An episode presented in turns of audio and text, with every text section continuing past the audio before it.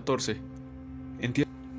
Pasé después al entierro de Taikosama en que hallé tantas cosas que ver como lástimas se me representaron de que edificios tan célebres y suntuosos tuviesen un fin y blanco tan abominable como adorar las cenizas de un hombre que tiene el alma en los infiernos. La entrada en ese templo es por una calle cuesta arriba, toda enlosada con piedras blancas jaspeadas, y si no me engaño, hice contar los pasos que tiene, y son cuatrocientos y tantos, y por él un lado y por el otro, obra de tres pasos. En medio están levantados pilares de la misma piedra, de altura de cinco varas, y en remate de cada uno de ellos hay una lámpara que se enciende en, anocheciendo, con cuya claridad hace poca falta la presencia del sol. Al fin de esta calle están las primeras gradas por donde se sube al templo y antes de entrar en él, a mano derecha, un monasterio de monjas que sirve también de capellanas para los oficios de él, aunque en sitio y lugar separado y diferente, la puerta principal por donde se entra al templo es toda jaspeada y con encajes de plata y oro que hacen tanta labor y diversidad que solo mirarla da a entender lo que habrá más adentro. El cuerpo del templo está todo sobre columnas y pilares de notable grandeza, y entre ellas un coro, con sus rejas y sillas, como acá le tienen en sus catedrales más famosas. Y a la sazón que yo llegué,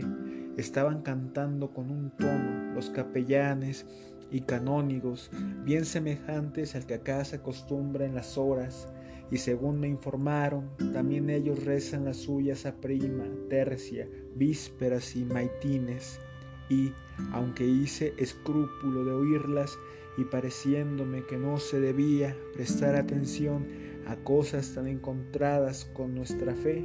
el que me guiaba por orden del virrey entró en el coro y debióles de decir a lo que venía, con lo cual salieron cuatro de estos canónigos a recibirme, cuyo traje verdaderamente dijera yo que era de algunos prebendados de Toledo, según me pareció uniforme con ellos, porque así como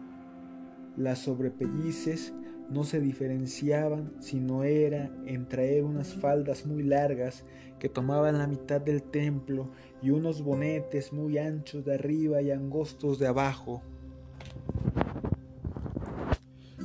Habláronme muy amigablemente y pasaron conmigo a mostrarme el altar de sus malas reliquias, donde hallé una muchedumbre de lámparas que con los milagros de Nuestra Señora de Guadalupe y los peregrinos y devotos que allí van no se han juntado de tres partes la una, y si bien me sorprendió esto, mucho más el ver tanta gente en el templo con tan gran devoción, atención y silencio, que me confundí que, siendo el asunto tan diferente, nosotros no lo supiésemos imitar corrieron cinco o seis velos de unas rejas de hierro y otras de plata hasta la última, que dijeron era de oro y que detrás de ella en una caja estaban las cenizas del taico, pero que la caja no la podía ver nadie si no era el sumo sacerdote de ellos, pero postráronse por el suelo aún antes de llegar a la postrera cortina y, como yo notaba en ellos su engañosa y falsa devoción, Así debieron ellos notar en mí el poco respeto que le tenía a su santuario. En suma, cuanto pude, abrevié salir de allí y ellos me llevaron a ver su casa, bosques y jardines, que no sé qué los de Aranjuez, del reino nuestro, Señor, de que en lo artificial tengan algunas cosas más, en lo natural el sitio y en lo ameno de él, sin duda, no le llegan comí con ellos aquel día y no anduvieron escasos en regalarme y desde unos corredores altos estuve mirando la mucha gente que visitaba aquella casa sin faltar, según me contaron, de día y de noche ni ellos ni el uso de agua bendita o por mejor decir maldita, y que sus cuentas rosarios con oraciones dirigidas a Jaca y a Mida, sus dioses, sin embargo, sé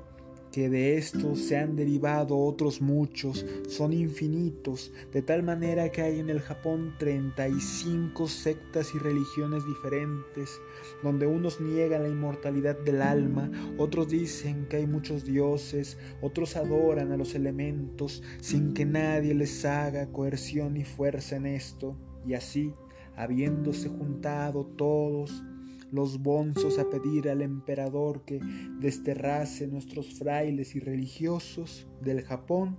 viéndose apretado de ellos con las razones que le daban, dijo, ¿cuántas religiones y sectas diferentes hay de vosotros en el Japón? Respondiéronle, Señor, hay treinta y cinco. Y dijo muy prestamente, pues,